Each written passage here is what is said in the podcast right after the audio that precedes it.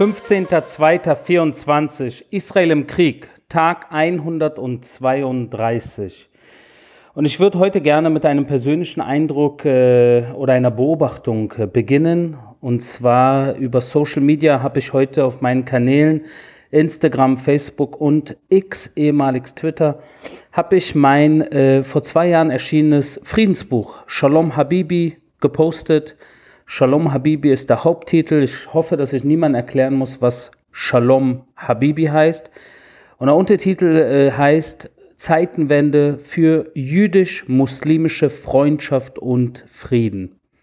Dieses Buch habe ich vor zwei Jahren äh, veröffentlicht und das natürlich äh, im Anschluss an die Abraham-Abkommen, in denen Israel natürlich äh, Frieden geschlossen hat mit den Vereinigten Arabischen Emiraten, mit Bahrain, mit Marokko und eine Annäherung auch zu anderen Staaten in den letzten Jahren äh, in die Wege geleitet hat und das alles äh, sehr, sehr ja, positiv gelaufen ist. Die letzten Jahre, bis natürlich jetzt am 7. Oktober passiert ist, was passiert ist und leider wir uns in die negative Richtung bewegen.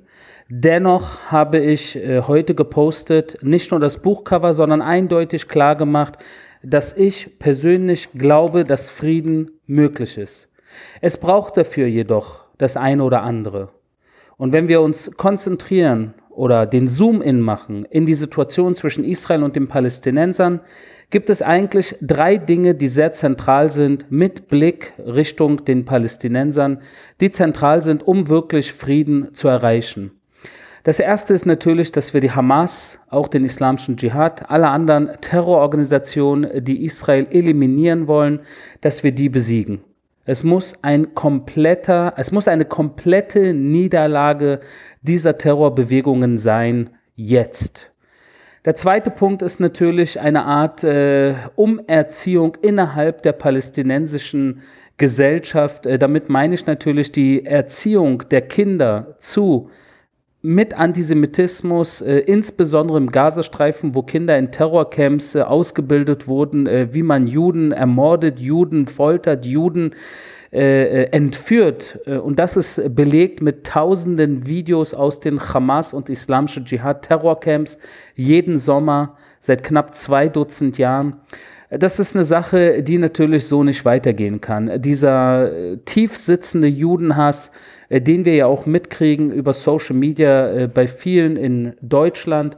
Genau das äh, muss sich ändern, was ich mir alles die letzten Monate von jungen Muslimen aus Deutschland, Österreich, Schweiz teilweise, was sie mir da geschrieben haben und ich in meinen Stories und hier und da mal thematisiert habe, das ist wirklich, äh, äh, kann man eigentlich nicht fassen, kann man nicht glauben, dass Menschen äh, bestimmte Dinge äh, bereit sind, öffentlich zu schreiben, teilweise sogar mit Klarnamen, mit Gesichtern. Es ist unfassbar, äh, wie, wie weit sich mittlerweile die Antisemiten radikal islamistische Antisemiten insbesondere aus dem Fenster hängen. Und das ist der zweite Punkt. Solange es dann nicht ein Umdenken gibt in der palästinensischen Gesellschaft vis-à-vis -vis den Juden allgemein und den Israelis auch, äh, wird es schwierig sein mit Frieden. Und der dritte Punkt ist natürlich ausschlaggebend, dass Israel anerkannt werden muss muss, muss, muss. Da gibt es keinen Weg drum herum. Äh, wer eine Zwei-Staaten-Lösung will, muss Israel anerkennen. Und das ist, glaube ich, das zentrale Problem seit 1947, dass sehr viele Araber, insbesondere jetzt mittlerweile natürlich die Palästinenser, äh, seit der Gründung der PLO in den 60ern Israel einfach nicht anerkennen. Und natürlich stattdessen, das hören wir auf deutschen Straßen auch, stattdessen lieber from the river to the sea grölen. Und was heißt das? Das heißt keine Zwei-Staaten-Lösung, das heißt eine Ein-Staaten-Lösung. Und zwar Palästina nur für Muslime, nur für Araber. Juden haben dort keinen Platz. Frauen, die ohne Kopftuch äh, sein wollen, haben keinen Platz. Schwule und Lesben haben dort keinen Platz. Ich weiß nicht, ob Christen dort eventuell Platz haben oder nicht, äh, kann man mal so dahingestellt haben. Und auch moderate Muslime, die sich eventuell für Frieden und Freundschaft auch mit Juden oder mit anderen äh, Menschen, die nicht radikal islamistisch drauf sind, ich glaube, die haben alle keinen Platz in diesem From the River to the Sea äh, ich sage jetzt mal, Ideologie, die natürlich genau das Gegenteil ist von dem, was wir wollen, und zwar Frieden. Das ist eine persönliche Beobachtung heute auf Social Media, wollte ich damit heute anfangen, damit ihr äh, da äh, auch mal so ein bisschen wieder das Persönliche von mir bekommt.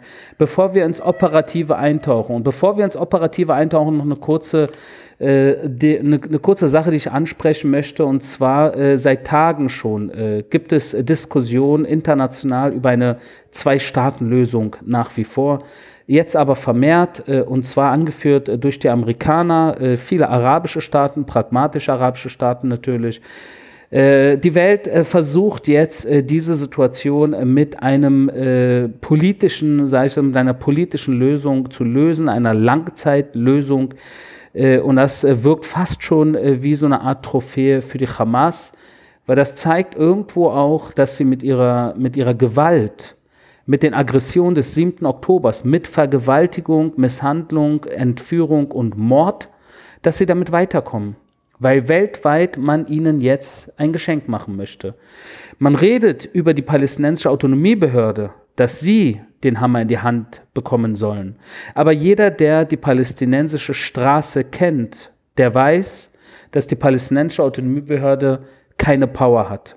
Und ich frage mich, ob diejenigen, die wirklich diese, diese Lösung jetzt mit Kraft irgendwie versuchen durchzusetzen, ob sie wirklich wissen, wie die Straße, die palästinensische Straße tickt, ob sie, ob sie theoretisches Denken äh, irgendwie versuchen, in praktische Realitäten zu übersetzen. Aber was passiert, wenn es nicht funktionieren wird? In ein, zwei, fünf Jahren? Dann wird Israel natürlich auf sich gestellt sein. Genauso wie wir am 7. Oktober auf uns gestellt waren. Wir waren auf uns gestellt und äh, mussten mit dieser Situation alleine zurechtkommen. Und das wird auch in Zukunft so bleiben. Und deshalb ist es natürlich kritisch und äußerst wichtig, dass wir auch in diesen Tagen, wo die Terroristen noch am Kämpfen sind, auch im Gazastreifen, dass wir da mit äußerster Vorsicht vorgehen, auch in Dingen, die in Richtung Zugeständnisse gehen. Weil solange Geiseln im Gaza festgehalten werden, bin ich persönlich nicht der Meinung, dass man den Terroristen in irgendeiner Weise eigentlich entgegenkommen sollte. Der einzige Weg, die einzige Sprache, die sie verstehen, ist militärischer Druck, militärischer Einsatz und sie gezielt treffen. Egal wo sie sind. Wirklich vollkommen egal. Und sie wissen, dass das unsere Denke ist und deshalb operieren sie aus zivilen Infrastrukturen, insbesondere aus Krankenhäusern. Und der neueste Fall heute ist natürlich, äh, dass wir in ein weiteres Krankenhaus reingegangen sind. Und zwar in Khan Yunis im Nasser Krankenhaus. Weil in diesem Nasser Krankenhaus, was wir natürlich schon seit längerem im Visier haben. Es gibt mehrere Hinweise, unter anderem auch von freigelassenen Geiseln, ihr könnt euch daran erinnern, Ende November, die gesagt haben, dass Geiseln, israelische Geiseln im Nasser-Krankenhaus festgehalten werden. Und nicht nur, dass dort Geiseln festgehalten wurden oder werden, sondern Terroristen operieren aus diesem Krankenhaus heraus. Genauso wie sie es aus Schiefer-Krankenhaus, Rantisi-Krankenhaus, dem Al-Amal-Krankenhaus und vielen anderen Krankenhäusern im Gazastreifen in den letzten Monaten getan haben und das schon mehrfach bewiesen und belegt wurde von der israelischen Armee und man sich eigentlich überhaupt nicht mehr wundern sollte, äh, wie es denn sein kann, dass die israelischen Einsatzkräfte jetzt ins Nasser-Krankenhaus reingehen, um dort einerseits die Terroristen äh, äh, zu eliminieren oder festzunehmen. Es gab auch Festnahmen, gleichzeitig jedoch auch um Geiseln zu suchen bzw. zu befreien. Während dieser Operation, die durch äh, Special äh, Commando Units, also wirklich so Einsatztruppen, Kommandoeinheiten geführt wird, eine präzise Operation äh, mit viel Ruhe, äh, mit viel äh, Vorarbeit, sage ich jetzt mal, um so präzise wie möglich zu sein. Und in dieser Vorarbeit der letzten Tage hat die israelische Armee sich auch in Kontakt gesetzt mit dem Krankenhaus Team mit Mitarbeitern des Krankenhauses und hat dort äh, klargemacht, dass eigentlich niemand sich aus dem Krankenhaus rausbewegen muss. Patienten können dort bleiben, Ärzte können bleiben, Krankenpfleger und Krankenschwester können weiter ihre Arbeit äh, machen. Äh, sie sollen jedoch nicht im Weg stehen, wenn die israelischen Einsatztruppen langsam aber sicher die verschiedenen Räume und Etagen dieses Komplexes, dieses nasse Komplexes durchsucht um, wie gesagt, Geiseln zu befreien. Und äh, es wurde jetzt sogar auch, wie wir es auch in den anderen Fällen von Krankenhäusern gemacht haben, wie zum Beispiel in Sachen Schiefer Krankenhaus in Gaza City, haben wir über Lautsprecher und auch Flyer auf Arabisch die Menschen aufgerufen, die sich in unmittelbarer Nähe zum Krankenhaus äh, befunden haben, dass sie bitte diese Gegend jetzt räumen sollten, sich über einen humanitären Korridor aus, diesem, aus dieser unmittelbaren Nähe dieses Krankenhauses entfernen sollten äh, und dass äh, natürlich ein Sicherheitskorridor oder humanitärer Korridor oder Evakuierungskorridor, wie auch immer man äh, diesen Weg nennen möchte, der von der israelischen Armee gesichert ist, um dort die Menschen fliehen zu lassen aus der Kampfzone, weil leider wiederholt ein Krankenhaus zu einer Art Kampfzone sich entwickeln könnte, was wir natürlich nicht wollen. Und es hat sich demnach jetzt noch nicht zu einer Kampfzone entwickelt, weil wir dort sehr ruhig, sehr präzise, sehr langsam vorgehen. Das Krankenhaus ist ja umstellt. In dem Sinne äh, fällt es den Terroristen natürlich auch schwer, dort äh, äh, Flucht äh, zu finden und ergeben sich dann auch lieber, so wie wir das jetzt auch äh, festgestellt haben.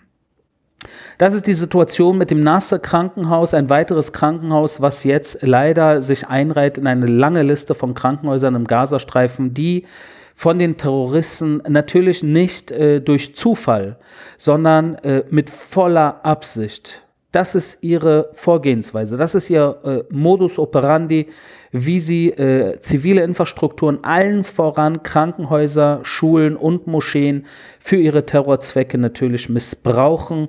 Sie gingen davon aus, dass wir uns nicht da reintrauen werden, so wie sie dachten, wir werden uns nicht in Schulen, in Universitäten oder in ihre Terrortunnel trauen.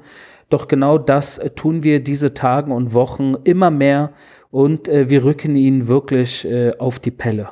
Und zwar jeden Tag ein Stück weit mehr, mit der Hoffnung, dass dieser militärische Druck und Einsatz sie zu Zugeständnissen zwingen wird. Und zwar allen voran natürlich, um Geiseln freizulassen. Ihr könnt euch daran erinnern, äh, dass natürlich äh, ich immer wieder erwähnt habe, dass äh, der nördliche Gazastreifen und der südliche Gazastreifen mittlerweile anders von uns militärisch angegangen wird. In den letzten zwei Wochen zum Beispiel haben wir im nördlichen Gazastreifen auch Einsatz gezeigt, aber anders, und zwar mit nadelstichartigen Einsätzen. Die Division 162 dort zum Beispiel im Bezirk Al-Shati in Gaza City Dort äh, Brigade 401, die Nachal-Brigade, die 5. Brigade, Kommandoeinheiten sind dort im Kampf gegen Terrorzellen der Hamas in Shati erfolgreich gewesen im Laufe der letzten zwei Wochen und haben auch dieses Gebiet äh, von den Terroristen befreit. Äh, und es wird wahrscheinlich in den nächsten Wochen, Monaten immer wieder Terroristen geben, die dort immer wieder versuchen werden, sich aufzustellen.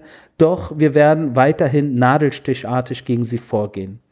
Mit Blick nach Libanon könnt ihr euch daran erinnern, dass gestern äh, ein, ein, ein sehr schwerer Beschuss von der Stadt Safed stattgefunden hat. Eine israelische Soldatin, 20-jährig, wurde dabei getötet. Acht Menschen wurden verletzt. Wir haben daraufhin gestern Nacht äh, unter anderem eine gezielte Operation in Nabatir äh, durchgeführt, in der wir drei Elite-Terroristen von der Radwan-Eliteeinheit der Hisbollah die haben wir gezielt aus dem Weg äh, gebracht. Und zwar einen Kommandeur namens Ali Mohammed Altbas und seinen Stellvertreter Ibrahim Issa und noch einen Terroristen, die wir gezielt eliminiert haben. Und das ist auch eine ganz klare Ansage an die Hisbollah dass sie den Ball flach halten sollen. Es lohnt sich im Endeffekt nicht und wir sagen es jeden Tag und das seit Wochen und Monaten und äh, man ist hier immer noch äh, der Hoffnung, dass die Hisbollah einlenken wird, verstehen wird und sich zurückziehen wird, äh, damit im Endeffekt es äh, hier nicht noch schwierigere Situationen für beide Seiten geben wird. Zum Abschluss möchte ich eine kurze Sache noch erwähnen. Ihr wisst, ich werde immer wieder angepöbelt, ich werde immer wieder beleidigt und bedroht, äh, sehr oft von radikalisierten äh, jungen Arabern, aber nicht nur, auch von linksextremen Deutschen immer wieder.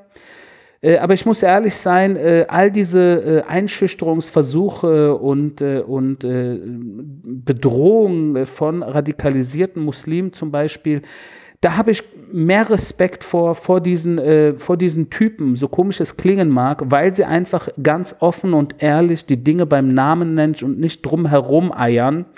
Das respektiere ich mehr als äh, was ich heute zum Beispiel gesehen habe in der Jerusalem Post, äh, war äh, zitiert der UN Relief Chief.